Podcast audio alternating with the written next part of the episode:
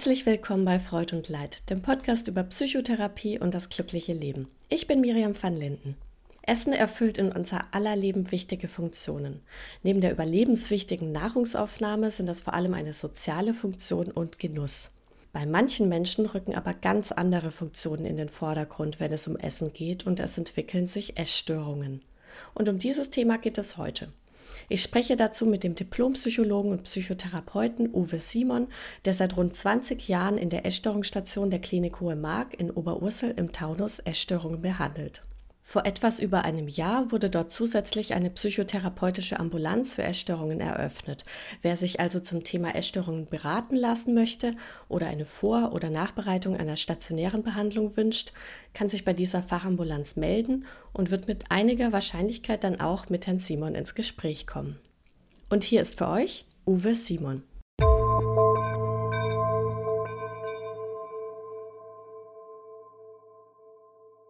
Herr Simon, vielen Dank, dass Sie heute hier im Podcast sind. Ja, sehr gerne. Ja, wir möchten ja heute über Essstörungen sprechen und da gibt es ja ganz verschiedene. Aber vielleicht kann man ja zuerst mal sagen, bevor wir die jetzt ähm, die einzelnen konkreter anschauen, was ist denn der Kern im Verständnis einer Essstörung? Also, ähm, so wie ich es jetzt erlebt habe in der Begleitung von Patientinnen, manchmal auch von Patienten, ähm, stelle ich fest, dass es ganz stark um das Thema Selbstwert geht. Es geht stark um das Thema, wie kann ich mich ähm, in einer guten Weise verwirklichen und zeigen. Und leider gibt es dann viele Menschen, oft Frauen, die dann ähm, das Essen und ihr Aussehen definieren als etwas, was besonders wichtig ist und in dem Zusammenhang bei dem Thema Selbstwertregulation ähm, gibt es gerade bei Essstörungen viele Möglichkeiten, die sich am Ende leider als dysfunktional herausstellen, ähm, den Selbstwert zu stabilisieren. Mhm. Welche Essstörungen unterscheidet man denn konkret? Also das hängt so ein bisschen davon ab jetzt auch, ähm, welches Diagnosesystem ich zur Verfügung ähm, habe oder welches ich nehme. Also wenn ich jetzt mal vom ICD-10 ausgehe, ICD-11 wird sich einiges ändern, aber ich denke, da müssen wir nicht so genau drauf eingehen. Ähm, die gefährlichste psychiatrische Erkrankung tatsächlich ist die Anorexie, das ist die Magersucht. Also nicht nur im Bereich der Essstörung die äh, gefährlichste Erkrankung, sondern überhaupt im psychiatrischen Bereich, weil die ähm, in 5 bis 10 Prozent bei einem BMI von unter 13 tödlich ausgeht. Das ist die Magersucht, nervös bedingte Appetitlosigkeit, ist eigentlich die Übersetzung von Anorexie. Ist natürlich Quatsch, weil es nicht so ist, dass die Leute appetitlos sind, sondern die haben Hunger, essen aber ganz bewusst nichts. Also das ist die Anorexie. Mhm. Dann gibt es die Bulimie als eine weitere ähm, Essstörung im ICD-10. Da geht es übersetzt um Ochsenhunger. Das ist auch ein blödes Wort eigentlich, aber so wird es definiert. Das sind Essanfälle mit Erbrechen, oder anderen gegenregulierenden Maßnahmen, wo jetzt nicht unbedingt das Untergewicht im Vordergrund steht, kann aber auch in einer Form mit Untergewicht einhergehen. Dann spricht man allerdings nicht von Bulimie, sondern von einer Magersucht mit bulimischen Anteilen. Oder es heißt eigentlich noch anders mit aktiven Maßnahmen der Gewichtsreduktion. Und dann gibt es ähm, die Binge-Eating-Störung, das heißt, ähm, da geht es darum, dass Menschen aus Regulationsgründen viel zu viel essen und keine gegenregulierenden Maßnahmen ähm, vollziehen, was dann natürlich in der Folge auch oft dazu führt, dass eine Gewichtszunahme stattfindet. Und wenn wir uns das jetzt phänotypisch, also das heißt vom Äußeren her anschauen, ist es oft so, die Magersucht ist natürlich durch das geringe Gewicht definiert. Bulimikerinnen sind häufig normalgewichtig und Leute mit einer Binge-Eating-Störung, die haben ähm, häufig Übergewicht. Mhm.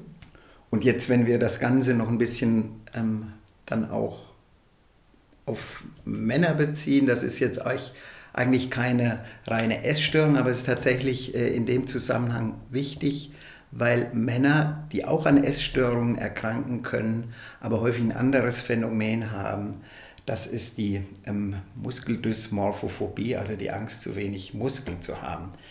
Gehört meiner Ansicht nach auch in diesen Bereich hinein, weil es um die Selbstwertregulation über Körperform geht mhm. oder über ein bestimmtes Verhalten. Inwiefern verändert sich denn das Leben von jemandem, der an einer Essstörung leidet, also an diesen dreien jeweils? Wie verändert sich der Tagesablauf? Wie kann man sich den Lebensinhalt vorstellen? Hm. Also das Problem bei allen Essstörungen ist, dass sie die Tendenz haben, wenn sie erstmal einen Beginn genommen haben und das Denken, Handeln und Fühlen von Menschen ähm, stark ähm, okkupiert oder beeinträchtigt, dass es, ja, wie soll ich sagen, wie ein Raubtier ist, was mir meine Freiheit auf Dauer nimmt. Ja, ich, ich habe das Gefühl, ich habe Freiheit, aber in Wirklichkeit äh, verliere ich Freiheit durch Kontrolle und Sicherheitsbedürfnis bei der Anorexie, durch ähm, Scham, Schuldgefühle und dem Gefühl von, ich muss äh, mich ähm, regulieren, ohne dass sich mein Gewicht verändert bei der Bulimie. Und auch ähm, bei diesem Drängen, bei, dem, bei der Binge-Eating-Störung, dass ich so einen Heißhunger habe und mich so voll machen muss, weil ich mich sonst ähm, leer, unnütz fühle. Und das Problem dabei ist, dass das Symptomverhalten am Ende genau dazu führt, was ich vermeiden will. Mhm. Und welche weiteren Folgen hat das dann? Also Essen ist ja auch ein ganz wichtiges Element bei sozialen Kontakten zum Beispiel. Führt es mhm. dann auch häufig zu sozialer Isolation? Also das ist bei ganz vielen ähm, Essstörungen tatsächlich so.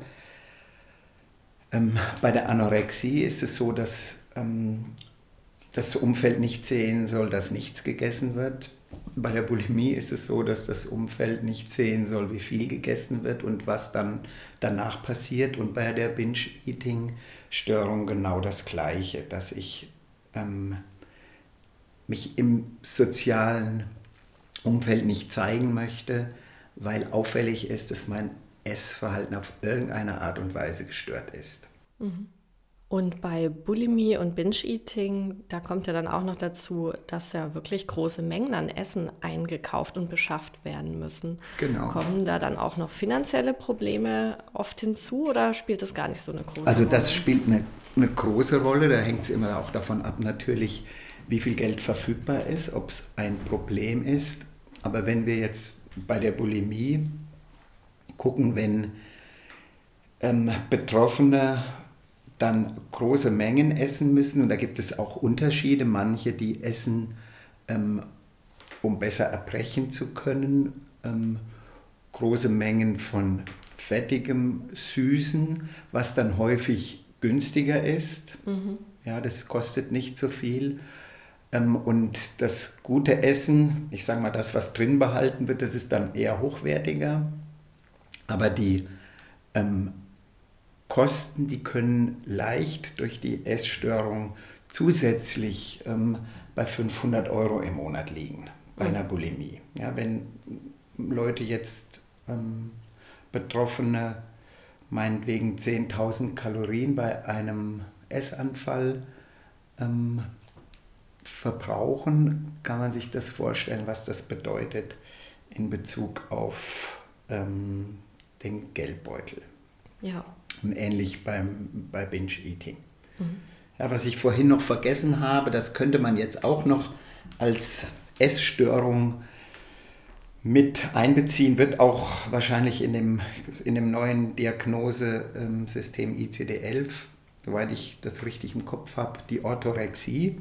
Das ist ähm, die Essstörung, die dadurch definiert ist, dass Menschen, die betroffen sind, nur das Beste vom Besten, das Gesündeste vom Gesünden essen dürfen. Und das ähm, wird gnadenlos auch durchexerziert bis ins Letzte und Personen haben ein schlechtes Gewissen, wenn sie irgendetwas essen, was nicht diesem Standard entspricht. Und das bedeutet natürlich auch, dass das auch ein Kostenfaktor sein kann. Mhm. Wo liegt denn da dann der Unterschied zur Anorexie? Weil wenn man fast nichts mehr isst, wird man da ja vielleicht auch schon darauf achten, dass das, was man isst, möglichst gesund ist. Genau, genau. Und die Übergänge sind fließend. Mhm. Ja, also so grob würde ich sagen, das, was drin bleibt, muss gesund sein. Das, was wieder rauskommt, ist egal. Mhm. Also bei vielen. Es gibt ja auch Anorexien, das ist wichtig, weil wenn wir jetzt davon ausgehen, es gibt drei verschiedene große Essstörungsbereiche, Anorexie, Bulimie und Binge-Eating, dann müssen wir uns immer klar machen, dass Essstörungen auch ineinander übergehen können. Viele die vorher eine Anorexie hatten und es nicht mehr hinkriegen, ja, würden sie, das würden die sich vorwerfen, ich habe es nicht hingekriegt. Und dann habe ich angefangen zu hungern und irgendwann ging das mit dem Hungern nicht und dann habe ich meinen ersten Essanfall gehabt. Mhm. Weil der Körper, ich sagte ja eben, ähm, Anorexie, äh, nervös bedingte Appetitlosigkeit bedeutet nicht, dass Betreffende keinen äh, Appetit haben, sondern dass sie den Hunger ganz bewusst durch Willenskraft unterdrücken. Und das funktioniert glücklicherweise oft nicht, weil wenn es funktioniert, dann sterben die Leute. Mhm. Also das heißt, wenn es gelingt, ähm, nichts zu essen auf Dauer, dann ist die Gefahr, an dieser Erkrankung zu sterben sehr hoch. Und glücklicherweise gelingt das nicht allen. Die fangen dann an, zum Beispiel Essattacken ähm, zu haben. Und dann haben wir die Form von Anorexie mit aktiven Maßnahmen der Gewichtsreduktion. Und das kann dann eben bedeuten, auch ähm, einen Essanfall zu haben. Mhm. Jetzt haben Sie auch gerade schon eine gravierende Folge einer Essstörung erwähnt, nämlich ja. einfach, dass man stirbt daran. Ja, ja. Können Sie uns vielleicht so, um das noch bildhafter zu machen, ähm, ein Beispiel erzählen von mhm. diesen Essstörungen, wie äh, so ein Verlauf aussehen kann? Ja. Welche Folgen der dann auch nach sich zieht? Also wie hat sich ein Leben mal in einem extremen Ausmaß auch verändert, vielleicht auch was die ganze Familie betrifft? Genau, die Familie ist ja eigentlich immer betroffen, sofern die Leute, die äh, Personen ähm, entweder in einem Familienverband leben oder mit Familienmitgliedern Kontakt haben. Der Verlauf, ich habe es eben schon mal, glaube ich, gesagt, das ist, ähm, die Essstörung ist wie so ein Raubtier, was immer mehr mhm. von mir haben will und immer stärker das Denken und Fühlen und Handeln der Betreffenden ähm, vereinnahmt. Und wenn es dann so ist, dass das Stopp nicht mehr rechtzeitig gesetzt werden kann, nämlich in dem Moment, wo Haare ausfallen, wo ähm, das Herz anfängt nicht mehr richtig zu schlagen, dass es Herzrhythmusstörungen gibt, dass vielleicht noch ein Puls von 30 da ist, dass das Gewicht dann ähm, bei einer Körpergröße von 1,70 vielleicht noch bei 35 Kilo ist. Das sind ja lebensbedrohliche Zustände, die, wenn eine Person in der Lage ist, die Signale dann auch wirklich zu verarbeiten und zu sehen, dass es ähm, jetzt wirklich kritisch wird, dann funktioniert es, jemanden vielleicht auch aus der Todeszone rauszuholen. Es geht aber nicht immer, weil die Krankheit so hartnäckig und so mächtig sein kann, dass das dann ähm, dazu führt, dass selbst diese ganz, ganz heftigen Warnsignale des Körpers, dann geht das Kalium runter, dann ähm, funktioniert nichts mehr, dann ist der Mineralstoffhaushalt, ähm, der ist komplett im Eimer sodass dann auch zum Beispiel Herzrhythmusstörungen ähm, lebensbedrohlich werden können. Sondenernährung wird nötig. Die Leute werden dann gegen ihren Willen äh, unter Umständen ähm, entmündigt, weil es nicht zugelassen werden kann, dass jemand stirbt. Aber am Ende, wer es darauf anlegt, ähm, kann an dieser Erkrankung sterben und das geht schleichend. Ja, das geht auch manchmal oft erst ähm, über, über Jahre. Es kann auch schnell gehen, wenn der Verlauf ähm, dramatisch ist. Und da ist es eben wichtig, frühzeitig die Warnsignale auch zu sehen und Menschen dabei zu helfen, zu verstehen, was ist das eigentlich, weil ich, meine Erfahrung ist, alle Leute mit Essstörungen, alle Personen mit Essstörungen sind auf die ein oder andere Art und Weise wirklich ähm, ganz wache, liebenswerte, oftmals natürlich selbstzweiflerische, manchmal auch sehr bei den Anorexien, da geht es oft um äh, Kontrolle und Autonomie, dass das ein wichtiger Punkt ist und in dem Moment, wo das alles ähm, dann überhand nimmt, dann kann es gefährlich werden. Oft beginnt ja so eine therapeutische Auseinandersetzung dann, wenn der Leidensdruck zu groß wird. Mhm. Jetzt ist aber ja gerade bei der Anorexie beispielsweise doch ganz typisch, dass sie keinen Leidensdruck zeigen, ja. sondern den Gewichtsverlust auch zuerst mal zu verheimlichen versuchen, solange man das überhaupt mhm. kann. Das wird ja dann auch einfach sichtbar und ihn dann zu beschönigen. Das genau. wird es dann ja auch nicht gerade leichter machen, überhaupt mit einer Behandlung zu beginnen. Genau. Und das ist auch das Tückische und Schwierige bei einer Anorexie. Dass es wirklich die Erkrankung ist, die so viel Kontrollmöglichkeiten, so viel Einflussmöglichkeiten und auch so viel Wirkmächtigkeit in der Person, die eine, die eine Anorexie hat, auslöst, dass das ein, eine Krankheit ist, wo es innerhalb der Familie ganz häufig, ganz schnell eskaliert, sich Eltern ganz heftige Gedanken machen, weil sie merken, was für eine mächtige Erkrankung das ist.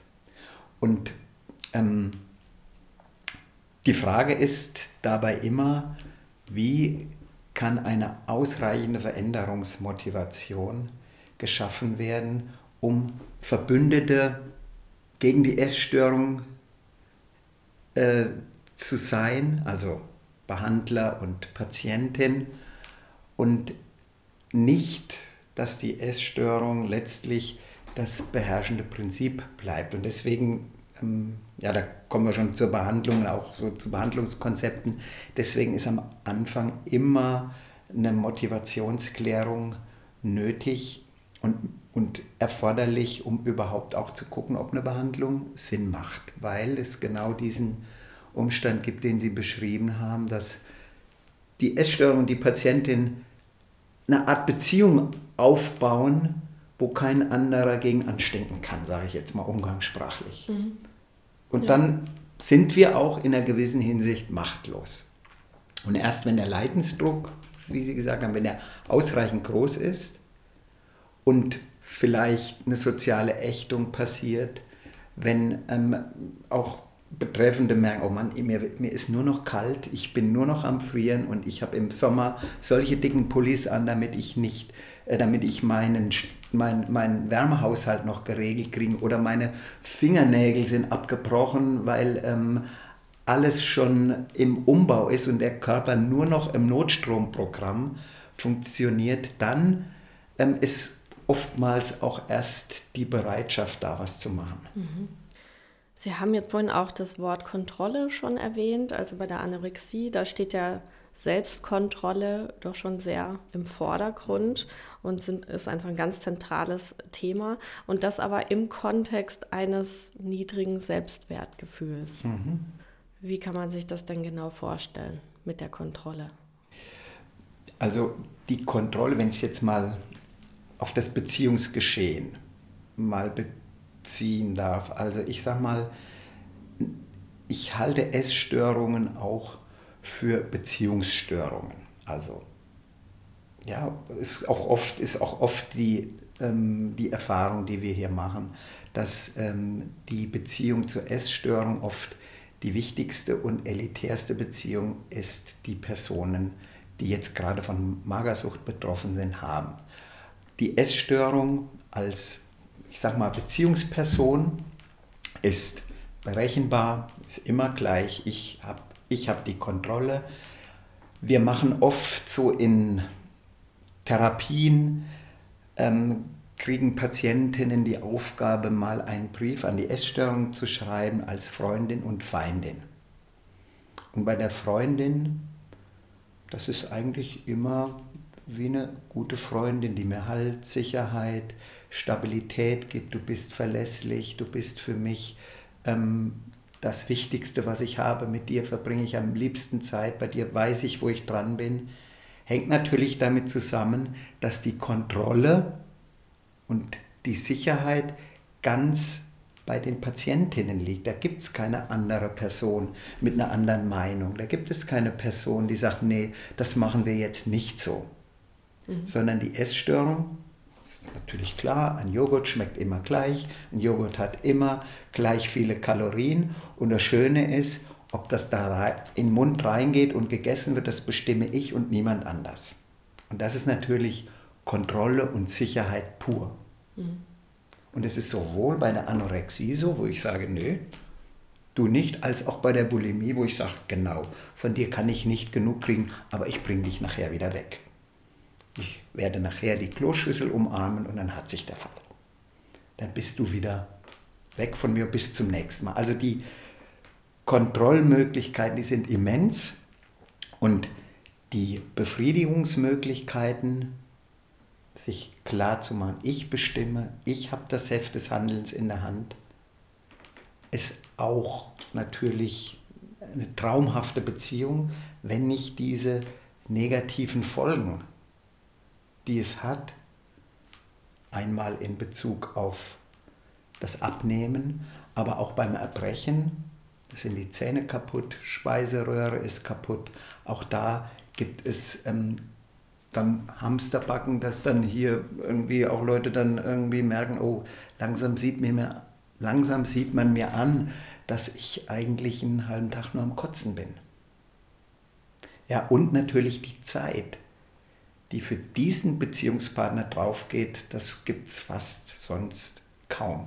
Die Hauptbeschäftigung dreht sich, wann esse ich, wo esse ich, wie esse ich, wie viel esse ich, wann mache ich Pausen. Also das ganze Leben, wenn die Essstörung fortgeschritten ist, dreht sich bei ganz vielen tatsächlich nur noch um das Essen.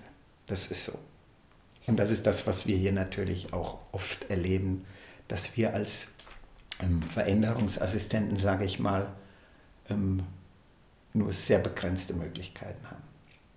Steht denn bei der Bulimie die Kontrolle genauso stark im Vordergrund wie bei der Anorexie?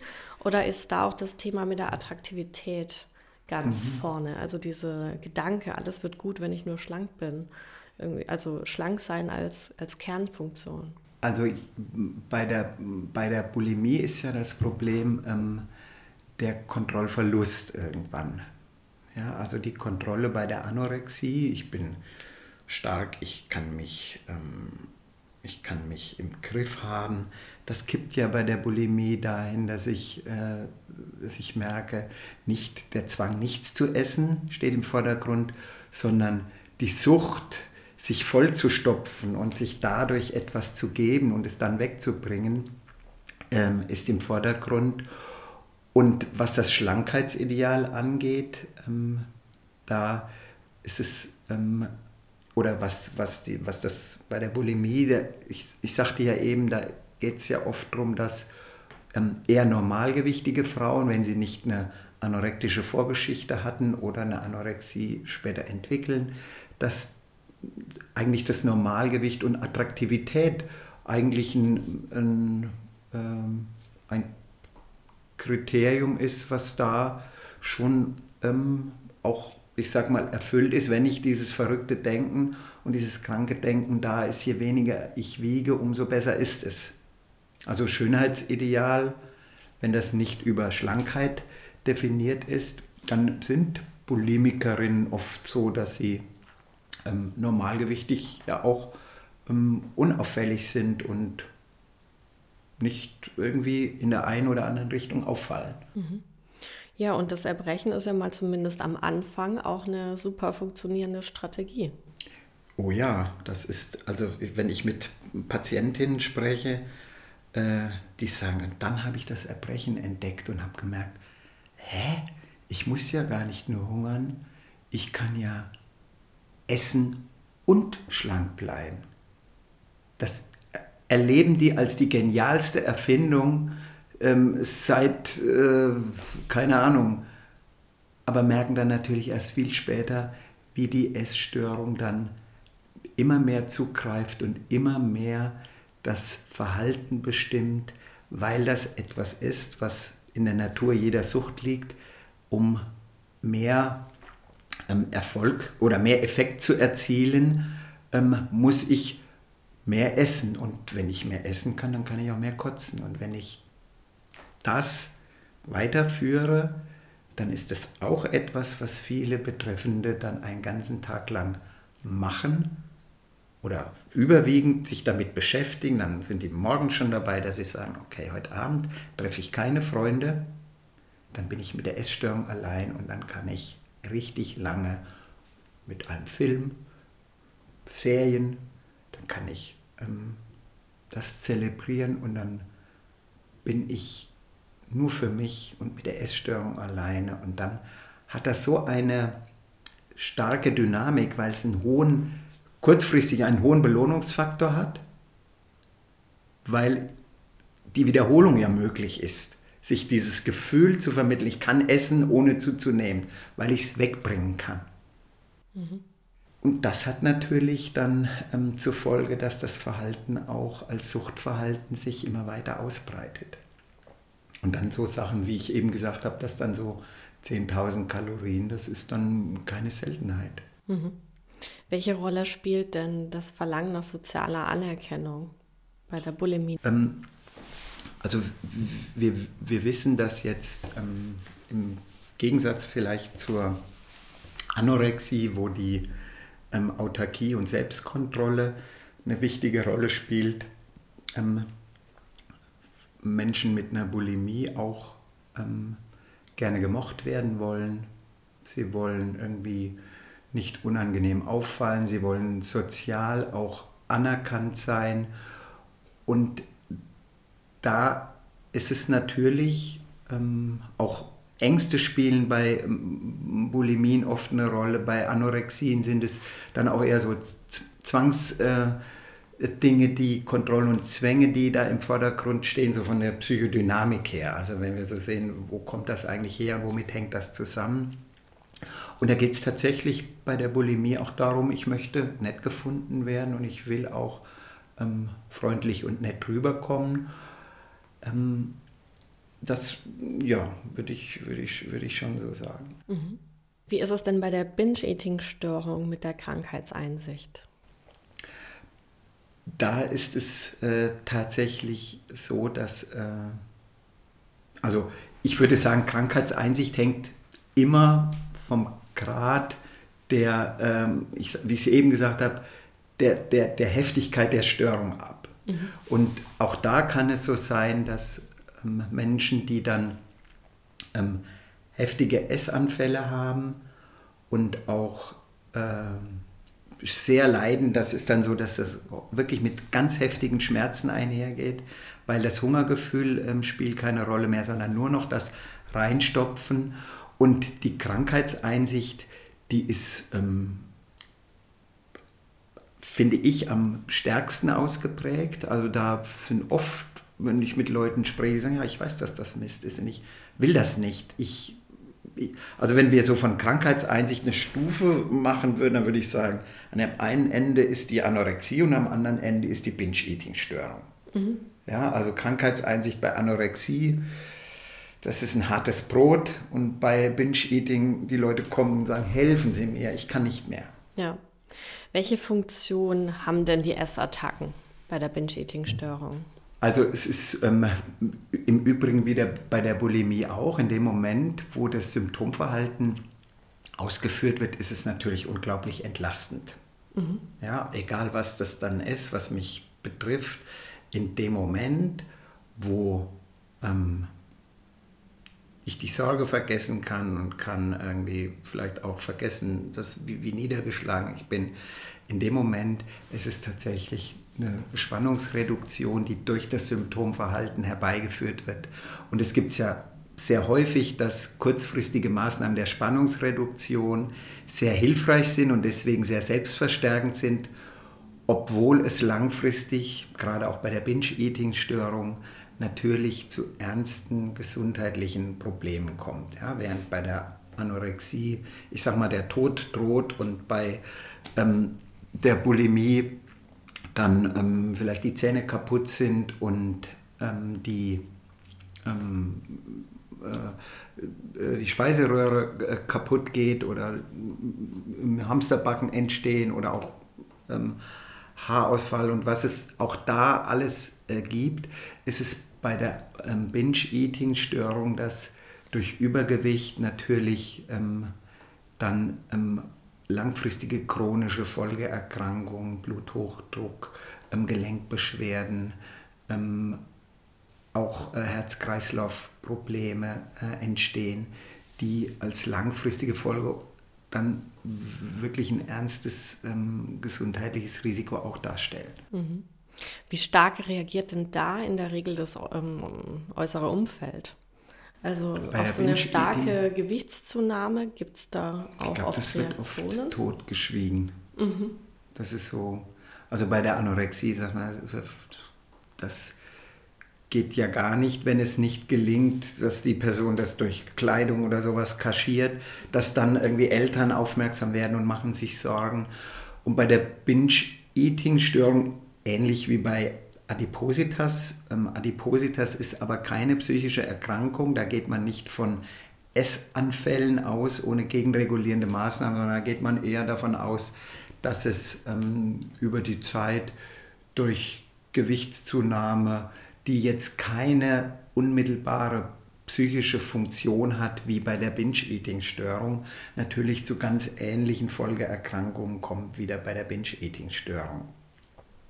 Hm, war das die Frage? Ja. ja. Also die, das äußere Umfeld möchte dann sozusagen den Betroffenen nicht zu nahe treten, weil man ja auch nicht sehen kann, ob das jetzt einfach eine normale, in Anführungszeichen, genau. Gewichtszunahme genau, ist, die jetzt genau. ein bisschen übers ja, Ziel hinausschießt genau. vielleicht oder genau. eben tatsächlich eine psychische Störung. Ja, und das, sieht, das lässt sich auch wirklich nicht ähm, erkennen, weil das alles, was so im Essstörungsbereich passiert, gewöhnlicherweise heimlich passiert. Mhm. Ja, das ist alles, was, wo Menschen nicht wollen, dass da irgendjemand zuguckt und irgendetwas sieht. Ja. Wie alt sind denn die Patientinnen und Patienten zumeist? Also die Anorexie kann ja schon wirklich in, im, im Kindes- und Jugendalter anfangen. Das irgendwie gibt ja in der Kinder- und Jugendpsychiatrie gibt es ja auch schon viele äh, junge Menschen, also meist auch äh, Frauen, Mädchen, die ähm, an einer Anorexie erkranken.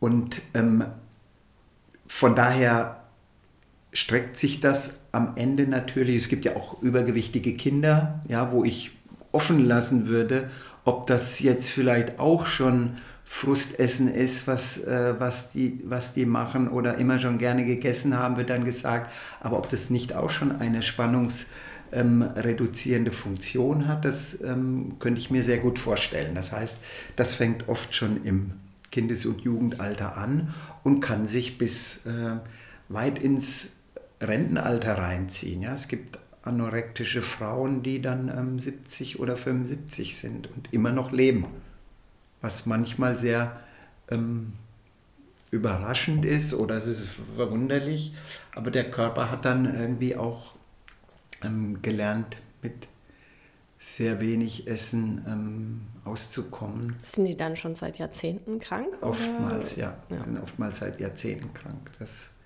gibt es immer wieder. Mhm.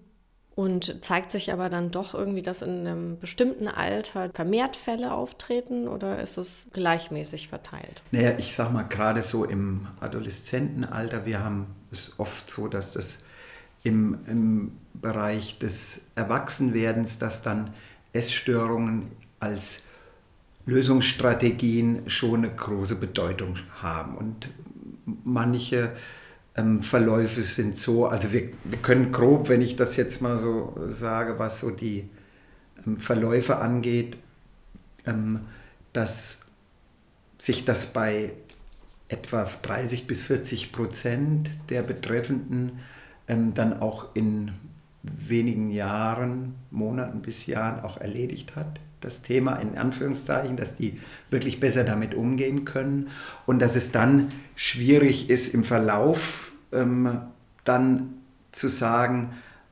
wann das endet, wann es besser wird.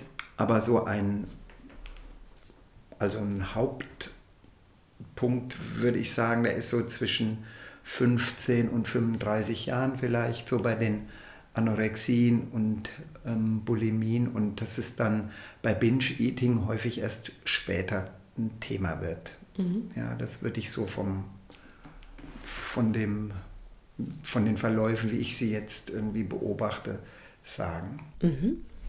Es ist ja jetzt vorhin auch schon ein bisschen durchgeklungen, aber nochmal ganz genau, welche Geschlechterverteilung zeigt sich denn? Mhm. Also da sind wir wieder bei dem, was ich am Anfang gesagt habe, dass ähm, so die drei typischen Essstörungen, Anorexie, Bulimie, Binge-Eating, dass häufiger Frauen betroffen sind. Also bei der Anorexie ist es ähm, so, dass äh, Männer etwa zehnmal seltener betroffen sind als Frauen. Mhm. Bei der Bulimie ist es ähnlich. Ja? Und wenn ich so gucke, wie viele Männer wir jetzt hier in, den, in der ganzen Zeit, wo ich jetzt hier in der Klinik arbeite, also ungefähr 15 Jahre im Essstörungsbereich oder noch ein bisschen länger sogar, da haben wir ähm, die, also anorektische Männer und bulimische Männer, die könnte ich fast an einer Hand abzählen, die wir behandelt haben, im Gegensatz zu vielfach mehr ähm, Frauen, die wir behandelt haben. Mhm. Und bei der Binge-Eating-Störung, da ist es etwas anders. Da ist es, ähm, ja, ähm, Frauen ganz bisschen häufiger betroffen, äh, häufiger als Männer. Da ist es aber fast ausgeglichen. Mhm. Wenn wir jetzt nochmal auf die Entstehung der Essstörungen gucken, was zeigen sich denn so für kritische Punkte? Also kann man sagen, erste Anzeichen sind typischerweise mhm. so und so. Oder gibt es zum Beispiel eigentlich immer Diäten in der Vorgeschichte? Ähm, nicht zwangsläufig, mhm. also was das, die Diäten betrifft, aber ähm, da müsste man jetzt vielleicht auch wieder ein bisschen gucken, ähm, störungsspezifisch. Aber was ich am Anfang gesagt habe, Selbstwertregulationsstörung, also es geht darum, wie gut bin ich in meinem Leben eingebunden, wie wohl fühle ich mich. Ähm, und da würde ich jetzt auch wieder ein bisschen unterscheiden zwischen den einzelnen ähm, Essstörungen. Wenn Mädchen anfangen sich zu vergleichen, wenn ähm, Mädchen gucken, was andere essen, wenn ähm, sie plötzlich ähm, beim Essen nicht dabei sind oder wenn sie immer mal verschwinden zwischendurch und weg sind oder wenn sie ähm, sehr viel ähm, sich mit Nahrungsmitteln beschäftigen. Was ist das? Was, wie viel ist da drin? Da kann man schon den Fokus ein bisschen ablesen, ob ähm, das Thema Essen ein bedeutsames ist oder nicht. Wenn ähm, Kinder sich zurückziehen und vielleicht ähm, auch soziale Interessen vernachlässigen, weil sie ähm, mit was anderem beschäftigt sind, wenn sie nicht so frei sind. Das würde ich immer als, nicht als klaren Hinweis nehmen, aber es geht ja um so eine Stimmung, um so eine Atmosphäre. Was ist eigentlich los und spüre ich das?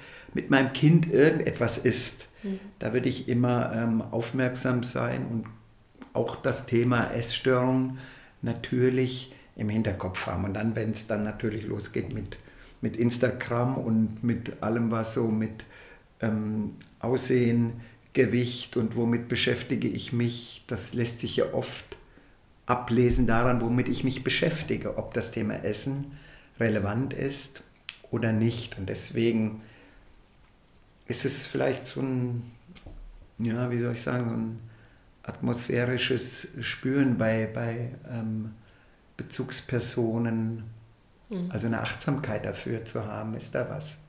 Ja. Wie werden sie denn dann behandelt? Also kommt es eben dann doch dazu, dass sich so eine Essstörung entwickelt? Wie kann man sie denn dann behandeln? Mhm. Also jetzt hängt es auch natürlich wieder ab vom Alter. Also ist der Kinder- und Jugendlichenbereich zuständig, dann sind oft Erziehungsberatungsstellen.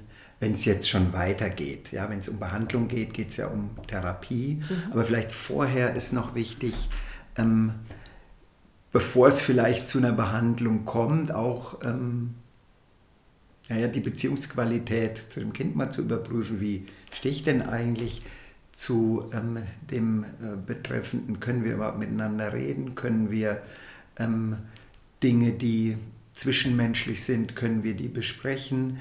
Also Behandlung fängt ja eigentlich immer auch im Beziehungsgeschehen an. Und das heißt natürlich, je jünger äh, die Personen sind, umso eher im Familienbereich. Das heißt dann ähm, Erziehungsberatungsstelle, vielleicht auch ähm, familientherapeutische Möglichkeiten zu gucken, wie ist eigentlich unser Familiensystem und was drückt vielleicht auch ähm, das Kind oder die Jugendliche dann über ähm, das Symptomverhalten aus. Also da geht es, finde ich, sehr stark, auch je jünger die Personen sind, um, System, um einen systemischen Ansatz.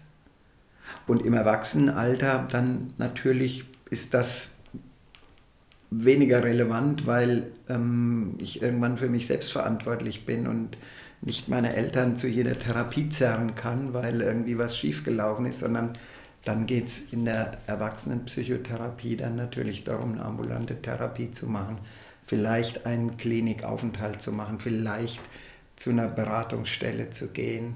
Selbsthilfegruppe, da gibt es vieles, was da möglich ist. Mhm. Und innerhalb der Therapie, was sind da denn so ganz wichtige Interventionen vielleicht oder Also da kommt es jetzt auch wiederum auf die Art ähm, der ähm, Essstörung an. Also bei der Anorexie ist es so, dass, äh, das sage ich äh, oft auch Patientinnen, die dann hier sitzen und dann fragen, ja, wie, wie, wie läuft es denn jetzt? Und sie wollen über alles Mögliche sprechen und dann komme ich aber sehr oft darauf, äh, mit ihnen auch zu besprechen, dass die Gewichtszunahme das wichtigste Ziel ist. Also bei der Anorexie. Ich sage mal so, Gewichtszunahme ist nicht alles, aber ohne Gewichtszunahme ist alles nichts. Da fängt die Veränderung an bei der Behandlung.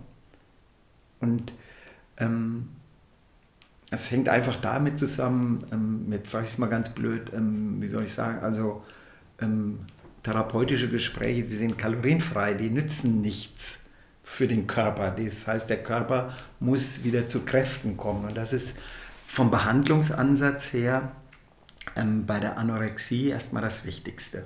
Also Thema Selbstwert würde man am Anfang gar nicht gleich aufgreifen. Nö. Also erstmal mhm. wird es darum gehen, also das kann man Passagier mit, mit auf dem Schirm behalten, weil Selbstwert ähm, ist natürlich dann ähm, hilfreich anzugucken, wenn ich ähm, überhaupt die Einsicht habe, dass ich mir durch die Essstörung meinen Selbstwert letztlich nehme und ihn mir nicht gebe. Also Anorektikerinnen, bei denen ist es so, dass sie, ähm, ich sage mal, das Problem, nämlich den Gewichtsverlust, als Lösung des Problems ansehen. Und da ist die Selbstwertfrage, ähm, die, die stellt sich da erst mal in dem Sinne nicht, wenn es nicht gelingt, ähm, Gewicht zuzunehmen. Mhm. Also das macht auch oft gar keinen Sinn, weil ähm, gerade bei der Anorexie, beim ge kritischen Gewicht, auch die Denkfähigkeit und die Fähigkeit, sich auch wieder auf ähm, Themen wie Achtsamkeit oder Selbstwert zu beziehen, das ist da, spielt da irgendwie noch gar keine Rolle, weil das mhm. alles sich so um das Gewicht dreht, dass wir an der Stelle bei der Anorexie die Hauptstellschraube haben und gucken müssen, ob das funktioniert mhm. oder nicht. Aber hält das dann nicht auch viele Betroffene vielleicht wieder von der Behandlung ab? Also wenn man weiß, das erste Vorgehen ist ähm, oder die erste Zielsetzung ist, ich muss Gewicht zulegen, will aber ja genau das nicht, hm. dann würde das es ja auch wiederum erschweren, sich überhaupt Hilfe zu suchen. Okay, was ich jetzt gesagt habe, ist natürlich das theoretische Ziel. Ja. ja. Das praktische Ziel ist natürlich immer erst eine gute Beziehung aufbauen ja, das ist das Behandlungsziel, sonst kommen ja Leute gar nicht zu uns, wenn sie nicht das Gefühl haben, wir interessieren uns wirklich für das, was sie herbringt. Und ähm, natürlich geht es darum zu hören, was ist mir passiert, zu hören, was bedeutet das in meinem Alltag, dass ich die Essstörung habe, was bedeutet es für meinen Selbstwert, dass ich das mache. Mhm. Das natürlich. Das ist für einen Beziehungsaufbau ist das ja Voraussetzung. Aber dann den wichtigen ähm, Link hinzukriegen, das können wir alles machen. Da bin ich total bereit, so mit Ihnen alles zu besprechen. Ich stehe Ihnen als Veränderungsassistent bei allem zur Verfügung. Es gibt aber eine Sache, die dürfen wir hier nicht vergessen und das ist das Zunehmen. Mhm. Und das meinte ich damit. Ja. Wie ist es denn bei der Bulimie? Wie würde man da vorgehen in der Behandlung? Also wir arbeiten bei allen ähm, Essstörungen mit Therapieverträgen und das Hauptziel ist bei allen Essstörungen die Normalisierung des Essverhaltens. Also ich hatte mal ähm, eine Praktikantin, ja, die hat äh, mir ähm, einen Papagei gemalt und der Papagei drückt eigentlich aus, um was es geht. Das ist nämlich der Ara. Ja, das äh, habe ich dann, gebe ich auch manchmal Patienten, den male ich dann aus. Und ARA steht für ausreichend, regelmäßig und ausgewogen. Das ist das Essverhalten, was wir anstreben. Ausreichend, regelmäßig, ausgewogen. Dann mache ich es manchmal so, wenn ich den ARA ausgemalt habe, sage ich den Patienten, wenn Sie wollen, heften Sie sich den an Ihren Kühlschrank und dann haben sie die wichtigste Sache, um die es geht, bei allen Essstörungen. Mhm. Es geht ja um eine Dysbalance im Umgang mit dem Essen, mit sich selbst, in der Selbstfürsorge. In irgendeiner Weise ist da was aus dem Lot geraten und die Essstörung scheint da die Lösung zu sein. Sie ist es aber nicht. Mhm. Die Lösung ist im Sinne einer ähm, gesunden Menschen äh, eigentlich logischen Haltung, ich muss ausreichend, regelmäßig und ausgewogen essen. Ja, und ob das dann 16,8 ist oder dreimal am Tag, da will ich überhaupt nicht drüber diskutieren. Hm. Wie ist das denn eigentlich bei Betroffenen, die dann von der Störung geheilt sind? Sehen die rückblickend, dass es dysfunktional war? Oder ist es dann immer noch schwer einzuschätzen? Also ich sage mal, das ist ja auch so ein bisschen die ähm, Frage nach der Rückfallprophylaxe, äh, die es gilt äh, zu machen. In dem Moment, wo, äh, ich, ich will es mal so sagen, ich glaube, Leute, die an einer ernsten Essstörung erkrankt sind, für die bleibt das lebenslang irgendwie ein Thema, auf das sie achten müssen. Und ähm, die Funktion, die kann manchmal auch wieder kippen. Ja, dass mir schon mal klar war, das war das allerletzte. Und ich habe hundertprozentig gedacht, da rutsche ich nie wieder rein. Und dann gibt es eine Lebensphase, wo dann Leute kommen nach zehn Jahren und sagen, ich habe echt gedacht, ich hätte das überwinden und sind plötzlich wieder bei uns in der Klinik. Und dann ist das auch okay. Ja. Aber es könnte ja dann trotzdem sein, dass da schon ein Verständnis da ist. Das ist dysfunktional mhm. und ich tue es trotzdem. Genau das hat, ich denke, das hat was mit Sucht zu tun. Mhm. Ich weiß genau, dass es dysfunktional ist, aber es gibt Anteile in mir, die sagen, ja, das ist mir jetzt gerade im Moment scheißegal, ob das dysfunktional ist oder nicht. Ich habe diesen Impuls gehabt und dann hängen sie wieder. Also das, glaube ich, da ist es wichtig, diesen Suchtcharakter im Hintergrund zu haben. Ich weiß genau, dass das Mist ist, aber das mhm. passiert trotzdem. Also das ist auch so ein bisschen so, das löst so ein bisschen die Frage nach, ähm, dem Umgang mit Rückfällen aus? Wie, was mache ich eigentlich, wenn ich jetzt einen Rückfall hatte? Ja, ich spreche lieber von einem Vorfall. Ja, wenn es einen Vorfall gibt, das heißt, ich bin irgendwie wieder in altes Essverhalten hineingerutscht und es hat einen Vorfall gegeben. Ja, da ist es, glaube ich, sehr wichtig im Zusammenhang mit dem, was Sie ansprechen. Also ist das immer klar und wie ist das mit der Motivation, dass es wichtig ist, wenn irgendwas vorgefallen ist an Ereignis, sage ich jetzt mal, an Essereignis, was unerwünscht ist, dann ist es sehr wichtig, die Fähigkeit zu haben, ich sage mal, dieses Ereignis in Quarantäne zu nehmen und zu sagen, okay, das ist jetzt einmal passiert und nur weil es früher jeden Tag passiert ist, heißt das noch lange nicht, dass wenn es jetzt heute einmal passiert ist, dass es morgen wieder passieren muss. Ich denke, es ist total wichtig an so einer Stelle dann zu sagen, okay, ich habe kapiert, ich bin gerade auf ganz dünnem Eis. Ja. Und dann entsprechend die ähm, entscheidenden Maßnahmen zu treffen und zu sagen, stopp, das Ding nehme ich in Quarantäne und mache weiter, wo ich gestern aufgehört habe. Das wirkt jetzt auch schon viel fortgeschrittener, als wenn man hört, ja, das ist das, was ich möchte ähm, und das vielleicht auch zu verbergen versucht. Genau, und da wenn man an dem Punkt so ist, ist ja, und ja. sagen kann, ich ja. nehme das jetzt in Quarantäne, das ist dysfunktional, ich wollte das gar nicht oder habe es eben einfach genutzt. Ganz genau. Und das ist natürlich ein, ein, eine Krankheitseinsicht, da können wir natürlich schön mitarbeiten. Mhm, ja. Welche Rolle spielt denn dann auch noch die Einbeziehung der Angehörigen in die Therapie? Das hängt tatsächlich auch wieder davon ab, inwieweit ähm, Angehörige im Lebenskontext der Betreffenden eine Rolle spielen.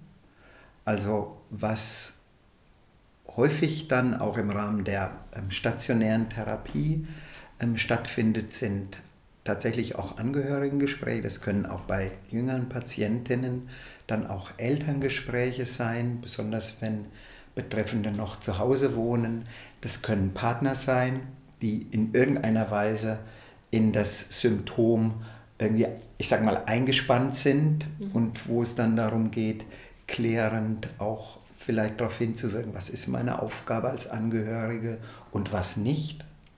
Also sowas, das machen wir im Rahmen der stationären Therapie ähm, schon auch, wenn es angezeigt ist. Es mhm. hängt tatsächlich davon ab, wie relevant das Symptom auch im sozialen Umfeld mitbehandlungsbedürftig ist. Ja.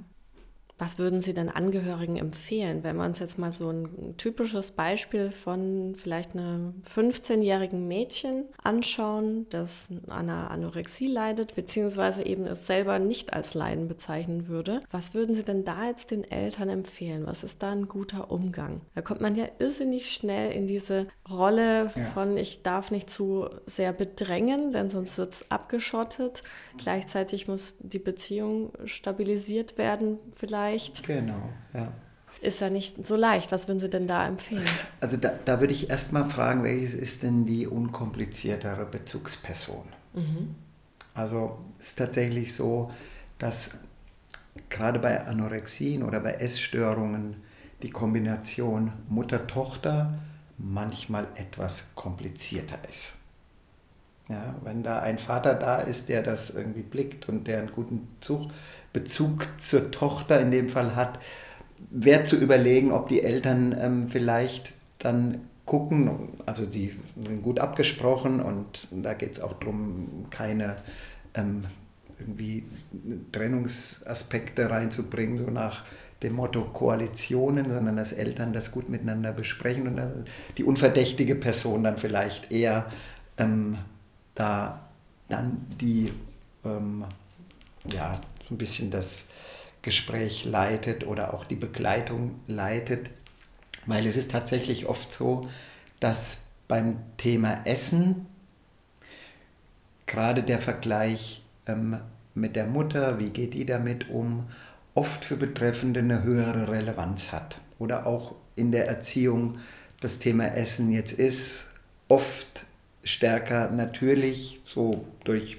immer noch oft bestehende ähm, Erziehungsteilungen dann die, die Mutter oft ist Und dass es gerade auch bei Mutter und Tochter darum geht, dass Mädchen häufiger auch im Sinne einer Identitätsfindung sich gegen die Mutter stärker abgrenzen oder sich stärker auch unterscheiden, um nicht dem Verdacht irgendwie ähm, aufzusitzen, irgendwelche Leute könnten denken, ich bin wie die Mutter. Mhm. Und dass dann natürlich das Thema Essen ein hervorragender Kampfplatz ist, weil ähm, das Kind dann entscheiden kann, du kannst zwar vielleicht alles Mögliche über mich entscheiden, aber was da reingeht in den Mund, das entscheide ich. Hier ist deine Grenze. Mhm.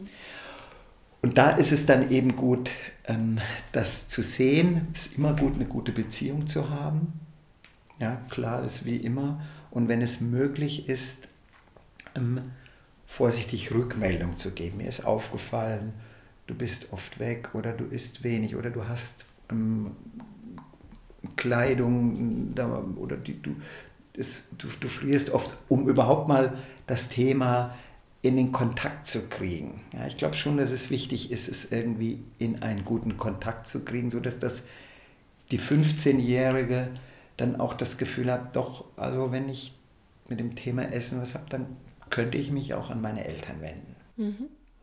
Und wenn Sie sagen, in dem Beispiel wäre es jetzt vielleicht ganz zielführend, wenn sich da der Vater dann äh, drum bemüht, dann auch um, um das Gespräch oder diese Beziehung. Ähm, das klingt auch so ein bisschen danach, als ob es darum geht, da auch Druck aus dieser Dynamik rauszunehmen. Genau, das ist sowieso, also das, genau, das ist der Punkt dabei, dass ähm, es möglichst nicht emotionsfrei wird es sowieso nicht sein, aber emotionsarm auch ein Gespräch darüber möglich ist und ein Explorieren möglich ist, also ein interessiertes, was mhm. ist das denn bei dir? Weil wenn es emotionale Verwicklungen gibt, dann ist es immer schwierig, ähm, da was Gutes hinzukriegen. Das merkt man bei jedem Konflikt und dass es da oft eine dritte Person braucht, die das dann ein bisschen gechillter sieht, ein bisschen gelassener damit umgehen kann, um dann ähm, die Sache voranzutreiben und nicht den Konflikt. Mhm. Ja, idealerweise oder jedenfalls wäre es doch sehr schön, wenn man mehr präventiv erreichen könnte mhm. und dass es gar nicht erst so weit kommt. Wie würde denn jetzt aus Ihrer Sicht die ideale Prävention aussehen? Also ich finde in der Schule, also vielleicht schon in dem Moment, wo äh, Thema Gewicht, Thema ähm, Identität, Thema Sexualität, Thema wer bin ich als, als, ähm, als Mensch, wenn das erwacht, so ich finde, mit 10 bis 12 könnte das durchaus ein Thema sein, was in der Schule auch wirklich auf der Agenda ist, um dann sachlich und orientierend über die Themen ähm, Identität, Selbstwert, Gewicht äh, und ja, in Bezug auch auf soziale Medien natürlich, das Thema auf eine gute Art ähm, informativ zu bearbeiten. Mhm. Würden Sie da auch das Thema Emotionsregulation mit reinnehmen? Wenn das passt, immer.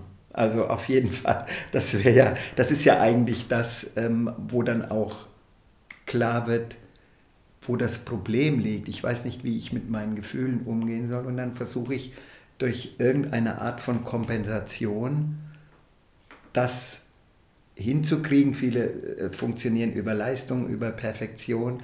Also das, der, die ganzen Themen, mit denen wir hier in der Klinik dann zehn Jahre später beschäftigt sind, wenn die frühzeitig zum Thema gemacht würden, ist das natürlich was, das wäre traumhaft. Mhm. Ja, das, das wäre super. Aber ich weiß nicht, ob das irgendwann mal funktioniert oder ob das geht. Ich fände es toll. Ja, ja, dann hoffen wir mal, dass das Ganze sich in diese Richtung bewegt. Das wäre super. Ja. ja. Vielen Dank für das Gespräch. Sehr gerne.